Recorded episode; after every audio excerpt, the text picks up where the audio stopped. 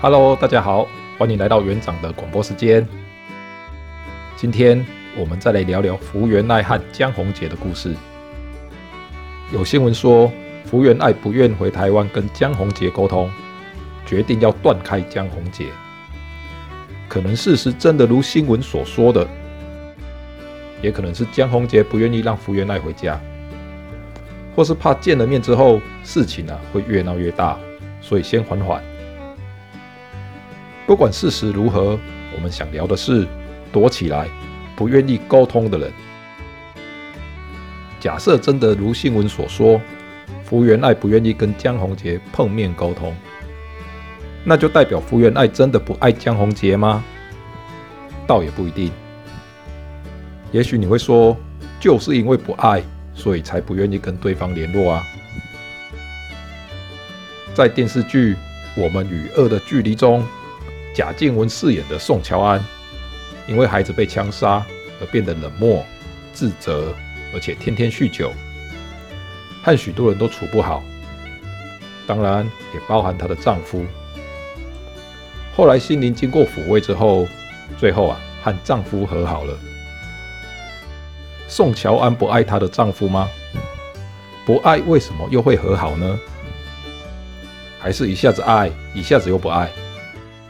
这是精神疾病或病态人格的人啊才会有的行为，一般人啊则不会。既然还有爱，为什么不联络呢？这是因为在成长的过程中，逐渐累积的经验所造成的，在潜意识中形成的条件反射。这种人通常在小的时候，需要大人给予关爱时，被拒绝，可能是父母、老师或是朋友，被要求服从，不可以有意见。有些小朋友会反抗，俗称的卢小小。有些小孩则不会，就沉默了。倾向沉默的小孩，久而久之便不太会表达自己内心真正的情绪。当遇到人际关系的冲突，就会躲起来。虽然冷漠，但内心仍然渴望爱，只是欺骗自己，不需要别人的爱，自己也可以过得很好。躲起来是因为自卑，潜意识下。怀疑自己是不是做错了事情，怕联络后再次被他人责骂，所以干脆就不联络了。有些人会夹带生气的情绪，用口语或行为将对方气走，也是因为想躲起来。因为不爱对方吗？不是的，是怕对方不爱自己，所以会说服自己不爱对方。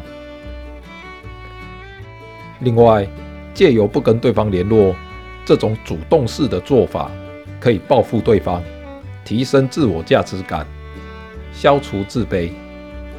但这样的方式是不健康的。这样的行为以及人格，如果固化之后，心中会觉得都是别人的错，自己没有错，会觉得自己的表现那么好，都是别人迫害自己。所以会不断更换伴侣，这个不对我的胃口，那么我就换一个。但人与人相处，怎么可能都是单方面的问题呢？这样的人因为自卑，不愿意审视自己的内心，也不愿承认自己的问题，所以很难接受他人的抚慰而获得心灵的解放。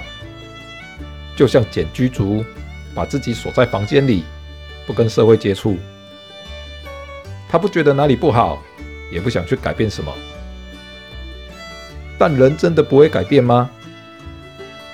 我们与恶的距离中，宋乔安重新和丈夫和好，就是一个很好的故事。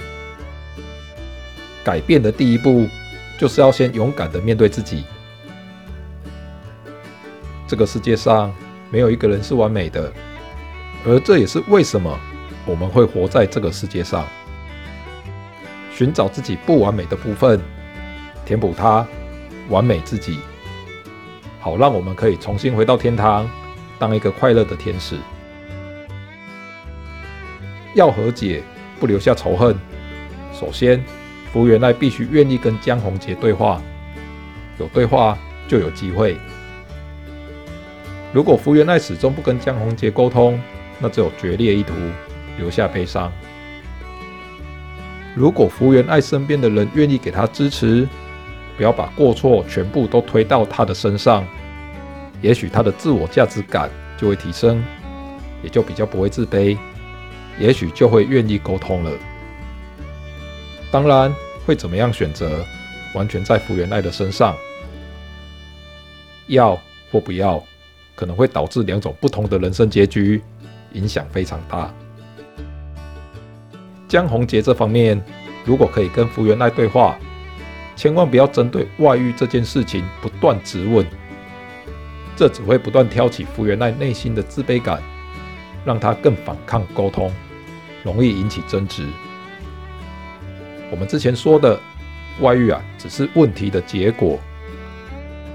要去了解福原爱承受什么样的压力，需要什么帮助，这样啊才有机会慢慢的拉近距离。